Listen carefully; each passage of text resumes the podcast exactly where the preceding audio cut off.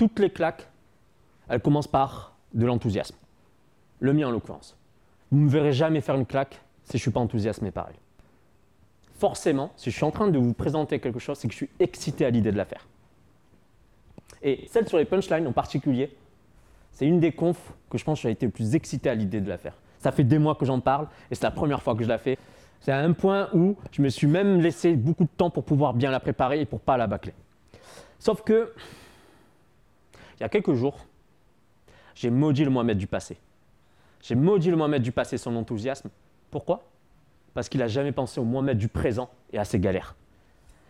C'est galère d'aller documenter une telle conférence, c'est galère d'aller chercher des sources, c'est galère d'aller trouver des livres qui parlent de punchline. Parce que quand moi j'ai commencé à m'asseoir pour essayer de faire mes premières recherches pour préparer cette conf, je suis tombé sur ce site. Autrement dit, tu te démerdes. Vraiment, il n'y a aucun contenu quand il s'agit de punchline ou de faire des phrases choc, il n'y a aucun contenu qui est enthousiasmant. Vraiment, j'ai rien trouvé de suffisamment satisfaisant pour que je puisse vous le partager aujourd'hui. Pourtant, des rois de la punchline, il y en a plein. Sauf qu'il n'y a aucun roi de la vulgarisation de la punchline. Vous avez donc des gens qui sont doués pour faire des punchlines, mais par contre, vous n'avez personne pour vous expliquer comment en faire. Alors, vu ce constat, je me suis dit, puisqu'il n'y a aucun roi, je serai mon propre royaume. Qu'est-ce que ça veut dire? Ça veut dire tout simplement que je vais vous partager deux choses. L'expérience que j'ai moi-même avec les punchlines, et aussi tout ce que moi, personnellement, j'ai appris des punchlines. Alors, déjà, première chose à apprendre sur les punchlines, c'est qu'elles ne sont pas courtes, elles sont denses. La punchline est à la phrase ce que le diamant est au charbon. Autrement dit, autrement dit, le diamant c'est quoi? C'est du charbon à très très forte densité. C'est pareil pour une punchline. Une punchline, c'est quoi? C'est beaucoup d'idées, beaucoup de savoir, mais à une très très forte densité. C'est pour ça que s'il fallait aujourd'hui définir à mes yeux une punchline, c'est du savoir stocké à très forte densité. Tout ça en une seule phrase. Et d'ailleurs, ce qui est marrant, c'est que quand vous vous écrivez une punchline, avec une punchline, vous pouvez écrire des livres avec. Vous pouvez même remplir des bibliothèques juste avec un seul principe, une seule punchline. Vous voulez un exemple? Prenons Gandhi. Gandhi il a écrit, euh, ou il a dit, sois le changement que tu veux voir dans le monde. Vous imaginez pas le nombre de livres qui a été écrit sur ce, juste sur cette phrase-là. Lui, il en a fait une phrase, il y a des gens qui ont fait des livres, et voire même des bibliothèques. Et encore quand je dis bibliothèque, il y en a même qui ont fait des chansons. C'est-à-dire qu'ils répètent ce principe-là, juste ils le déroulent sur 4 minutes, dans des chansons. L'exemple que j'ai, moi, euh, c'est Michael Jackson. Je ne sais pas si vous connaissez Man in the Mirror, qui est une, chanson assez euh, fameuse qui veut dire littéralement euh, l'homme dans, dans le miroir, où il traduit tout simplement que le changement, c'est quoi Et commence par qui Et commence par la personne que tu vois chaque matin dans le miroir. Sauf que lui, il lui dit donc 4 minutes de chanson quand Gandhi l'a résumé à une seule phrase. Autrement dit, une punchline, c'est utiliser le minimum de mots pour transmettre une idée à très très fort impact. Alors, ça veut dire quoi aussi sur les idées et sur les mots? Ça veut dire que les idées sont beaucoup plus grandes que les mots. Les idées, les savoirs sont plus grandes que les mots qui les contiennent. Je vais vous illustrer ça très rapidement. Je vais prendre deux expressions qui sont dans le sens assez similaire, mais qui, dans l'idée, l'esprit qu'elles véhiculent, sont radicalement différentes.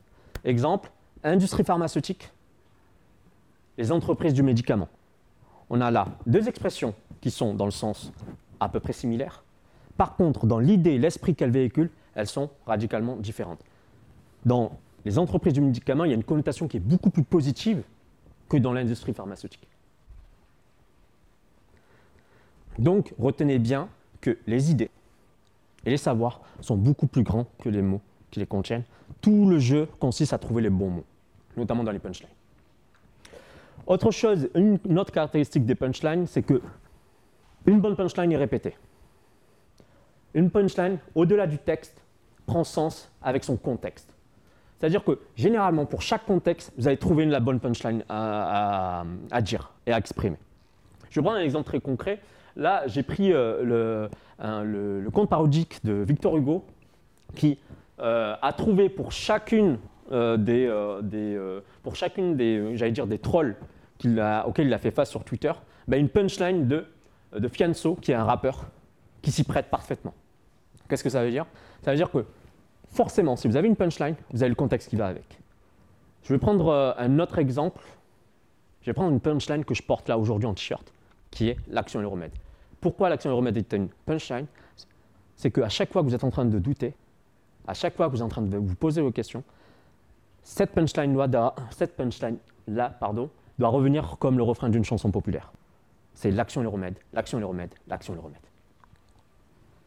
Et le fait que vous allez la répéter, il va se passer quoi? Bah Déjà, un, vous allez la retenir. Ensuite, ça va se transformer en conviction. Et aussi, c'est un moyen mnémotechnique de retenir des choses. Je vous l'ai dit juste avant, une punchline, c'est du savoir stocké à très forte densité. Si vous savez faire des punchlines, ce que les gens vont retenir, c'est vos punchlines. En effet, pourquoi faire des punchlines? Parce que c'est l'empreinte que vous laissez dans l'esprit des gens. Les gens ne vont pas retenir tout ce que vous allez leur dire, ils vont retenir, que ce soit dans une conversation, dans un entretien ou dans une présentation, ils ne vont retenir que les punchlines. C'est pour ça qu'à chaque fois que vous êtes en train de préparer une présentation, un entretien, une conversation, posez-vous la question de savoir, mais quelle phrase, quelle punchline je veux que les gens retiennent Impérativement. Vous l'écrivez et vous l'écrivez. Parce que ça va être celle que vous allez devoir répéter et que ensuite, vous allez tout simplement chercher à déployer dans l'esprit des gens. Mais les gens, à la fin de votre conversation, ils ne se souviendront jamais des 15 minutes de conversation, ne se souviendront jamais des 30 minutes de présentation, ils ne se souviendront seulement des punchlines. On est bon Maintenant, je vous ai parlé des, bonnes punchlines, que les bonnes punchlines sont celles qui sont répétées. Euh, si je vous parle de bonnes punchlines, ça veut dire qu'il y en a de mauvaises. Alors, comment les distinguer? La vérité, c'est qu'il est très très difficile de les distinguer. Il est très difficile de savoir mais qu'est-ce qui fait une bonne punchline, qu'est-ce qui fait une mauvaise punchline? La preuve, je ne sais pas si vous connaissez ce monsieur. Alors, euh, ce monsieur, c'est Christophe Barbier, pour ceux qui ne le savent pas, qui est éditorialiste ou, rédacteur en chef chez l'Express et qui peut passer sur différentes euh, rédactions euh, comme BFM ou ce genre de choses. Et euh, bah, le genre de gars qui est capable de vous écrire Oui, Greta Thunberg en fait trop. Euh, et puis de l'autre côté, il est en train de faire le poirier sur un plateau de BFM. Donc ça se demander qui en fait trop. Et puis de l'autre côté, qui peut écrire aussi des raps. Et euh, j'ai lu son rap et j'ai pas vu une seule punchline. Enfin, sa meilleure punchline, c'est celle que vous voyez là à l'écran, qui est Je ken Booba car j'ai le code de la bombe A. Alors, mettons-nous en situation. Le mec, quand il a écrit ça et quand il a publié ça, pour lui, ça devait être la meilleure punchline de l'histoire de la planète. Forcément, sinon il ne l'aurait pas écrit. J'aurais dit, tiens, j'ai envie de faire une mauvaise punchline aujourd'hui. Non. Dans sa tête, c'était la meilleure punchline de sa vie. Donc forcément, ça veut dire qu'il est extrêmement difficile de pouvoir reconnaître une bonne punchline. Vous allez me dire, mais oui, c'est pas son métier, il est éditorialiste, sauf qu'il est journaliste, donc les métiers, sa matière première, c'est les mots. Donc savoir les manier devrait être un métier pour lui. Que ce soit dans un rap ou que ce soit de manière générale dans un article, la matière première reste les mots. Surtout que de l'autre côté, je ne sais pas si vous connaissez euh, Déborah euh, Servito. Alors Déborah Servito, elle est juge, elle juge notamment euh, aux États-Unis, et elle s'est fait remarquer il y a quelques années pour avoir rendu un verdict en rappant. Enfin, quand je dis en rappant, c'est surtout qu'elle a écrit un rap de son verdict. Laissez-moi vous mettre un peu de contexte. C'est un gars, il a porté plainte contre Eminem. Et je trouve que ce gars-là, il, martyrisait Eminem quand il était plus jeune, au point parfois qu'il tombe dans les pommes. Eminem en a fait une chanson qui s'appelle Brain Damage, pour ceux pour qui ça parle. Et, euh, il, ne parle pas de lui en l'occurrence, mais il parle de ce qu'il a vécu. Et ce gars-là a dit a porté plainte pardon, contre Eminem en disant qu'il ben, y a diffamation et il réclamait un million de dollars de réparation. Ce à quoi la juge va lui répondre non, dégage. Mais au lieu de le dire de manière, avec tout, enfin, dire de manière traditionnelle, avec euh, tout ce qu'il y a de traditionnel et le langage juridique, elle va en faire un rap.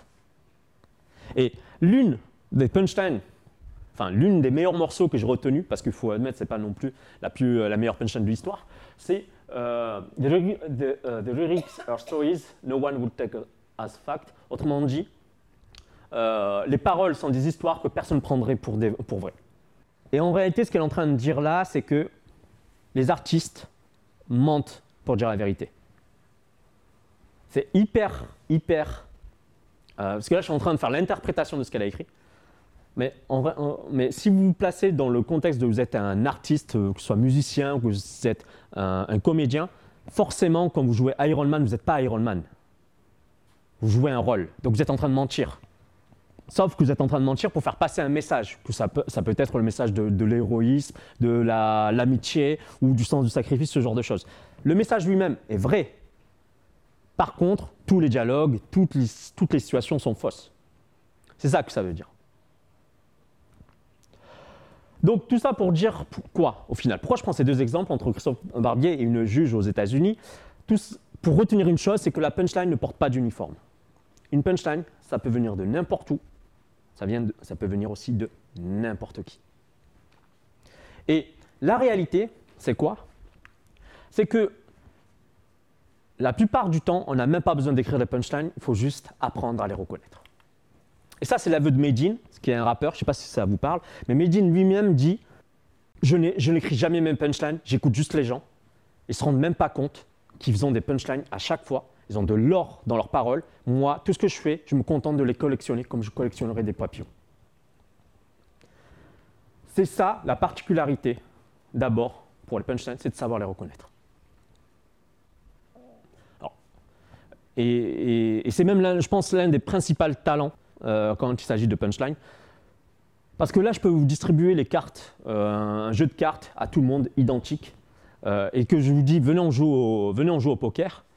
Sauf que là où certains vont voir des carrés d'as, des gun flush, ce genre de choses, d'autres verront juste des chiffres avec de jolies couleurs. Et forcément, si tu sais reconnaître ben, des combinaisons de cartes gagnantes, ben, tu peux gagner. Et ça, ça peut être un avantage injuste pour la plupart des gens. Donc, retenez bien une chose, il faut savoir reconnaître une punchline. Alors, comment les reconnaître? Alors ça, c'est très très difficile. Moi, j'applique un principe qui est une punchline, je le sais quand j'en entends une. Alors, d'où vient, me vient ce principe? Parce que ça, paraît être évident. Alors, laissez-moi vous raconter une histoire. Je pique ce principe à une anecdote qui s'est déroulée dans les années 60 aux États-Unis. On est en pleine période de macartisme. Il y a euh, des comités de censure un peu partout, notamment pour le cinéma. Et il y a une œuvre qui ne passe pas le comité de censure. Or, le réalisateur, le producteur trouve ça injuste, il trouve que c'est de l'art, sauf que le comité de censure dit non, c'est une œuvre obscène et pornographique. Alors il se passe quoi? Il porte l'affaire devant la Cour suprême, et en portant l'affaire devant la Cour suprême, s'en suivent des mois de débats pour essayer de déterminer sur quels critères on peut évaluer cette œuvre, pour se dire c'est de la pornographie ou ça n'en est pas. Et puis un jour, tu as un juge, il dit, il dit pour, au sujet de la pornographie, il dit I know it when I see it. Je le sais quand je le vois que c'est la pornographie. Qu'est-ce que ça veut dire derrière? Ça veut dire que la pornographie ne fait pas débat. S'il y a débat, ça veut dire qu'il y a doute. S'il y a doute, c'est que ce n'est pas de la pornographie. S'il n'y a aucun débat, c'est de la pornographie. Et du coup, pour la punchline, c'est la même chose. Comme pour le porno, la punchline ne fait pas débat. La punchline ne fait pas. Si vous, êtes, vous avez une phrase, vous êtes en train de vous dire est-ce que c'est une vraie punchline ou pas, c'est que si elle fait débat, c'est que ça n'est pas, ça n'en est pas une.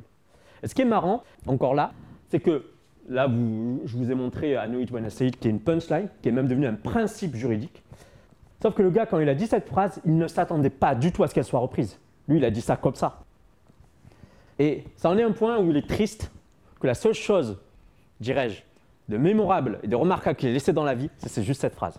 Ça veut dire quoi, euh, savoir reconnaître les, euh, savoir reconnaître les, punchlines? C'est qu'à un moment donné, il faut développer sa sensibilité au punchline. Il faut développer sa sensibilité au punchline. Comment on fait?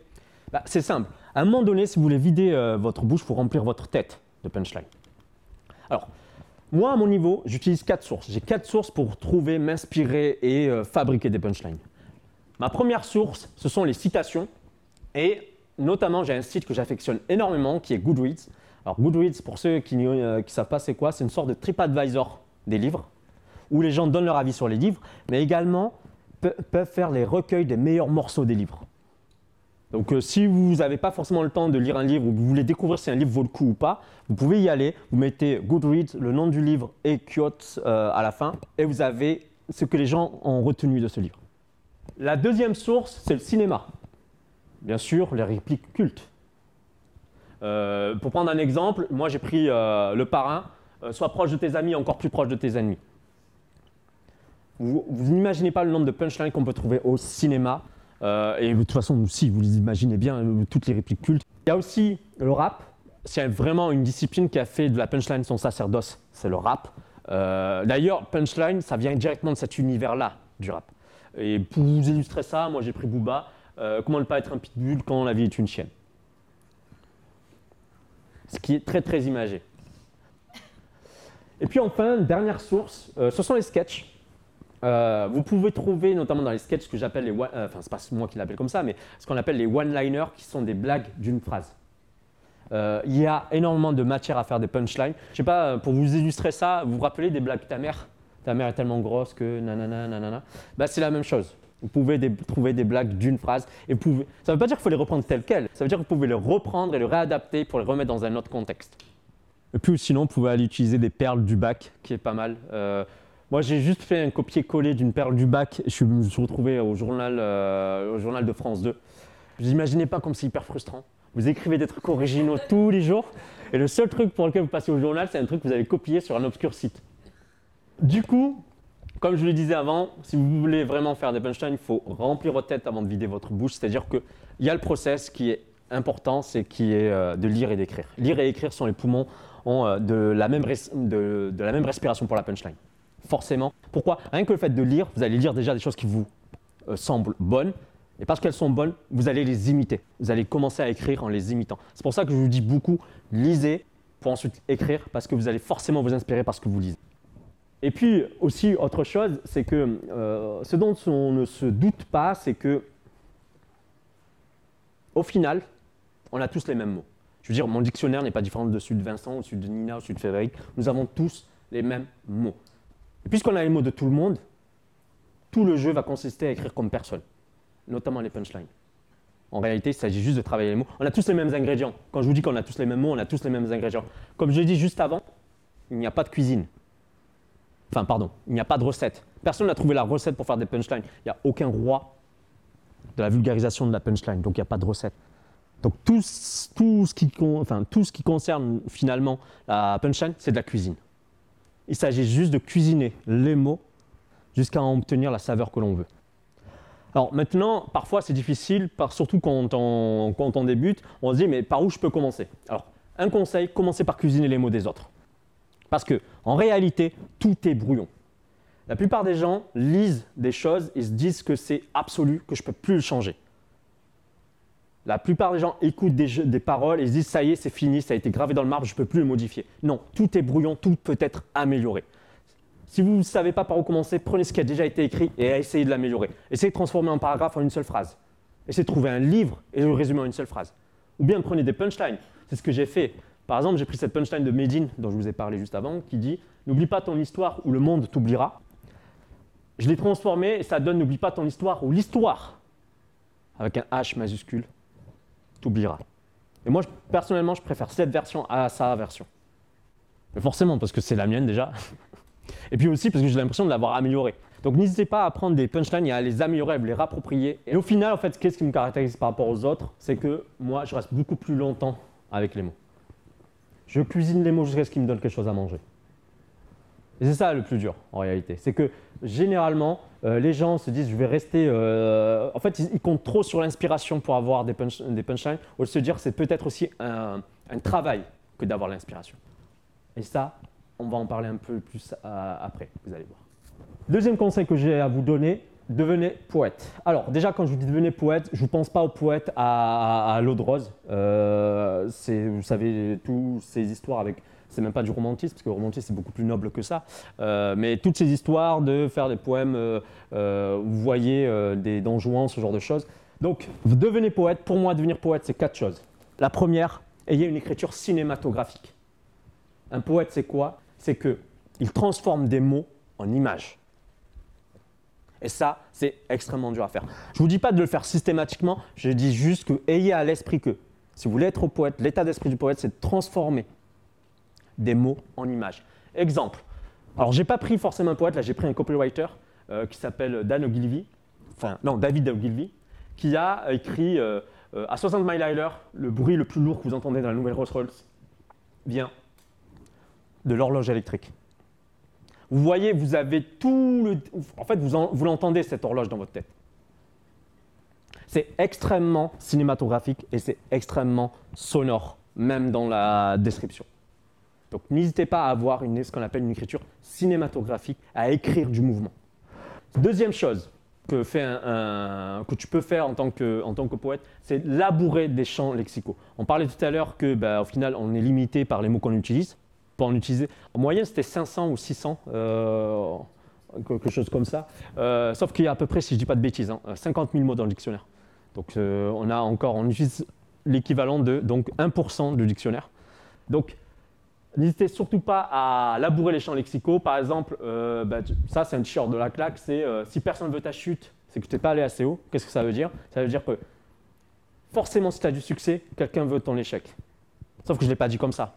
J'ai assimilé ou j'ai associé l'idée de succès au fait d'aller haut et l'idée d'échec à la chute. Et c'est ça que je veux dire. Euh, n'essayez pas euh, essayez de travailler les punchlines pour qu'elles soient le plus visuel possible. Et pour ça, labourer les champs lexicaux. Enfin, les champs lexicaux, pardon. Troisième chose, enlever les mots en trop. C'est extrêmement simple de faire compliqué. Enfin, c'est extrêmement facile, pardon, de faire compliqué. C'est extrêmement difficile de faire simple. Votre objectif, juste enlever les mots en trop. C'est comment, avec euh, vous savez, quand vous essayez de résumer tout un article dans une publication LinkedIn et que vous êtes limité par 1300 caractères, bah, vous vous coupez énormément dans le gras. Pareil, si là aujourd'hui je vous dis essayez de résumer votre vie en un seul mot, si vous trouvez le mot tout de suite, c'est que vous y avez réfléchi avant. Sinon, il vous faudra énormément de temps pour trouver ce mot-là, ou trouver même ce verbe-là. Le verbe qui caractérise votre vie. Et c'est normal. Les gens passent plus de temps à trouver un titre à leur livre qu'à écrire le livre. Les gens passent plus de temps à trouver le nom de leur entreprise qu'à la lancer. Normal, parce que tu dis que ça va être intemporel. Pareil, essayez quand vous êtes, quand vous faites la punchline, de réduire au maximum. Pour ça, il y a plusieurs jeux que vous pouvez euh, utiliser. L'un des jeux euh, que j'aime bien, moi, c'est le Simo Challenge. Alors, Simo Challenge, ça consiste en quoi? Ça consiste à raconter des histoires de Simo. Alors, pour vous, pour vous illustrer un petit peu ça, c'est vous devez faire l'introduction, le développement la conclusion en six mots.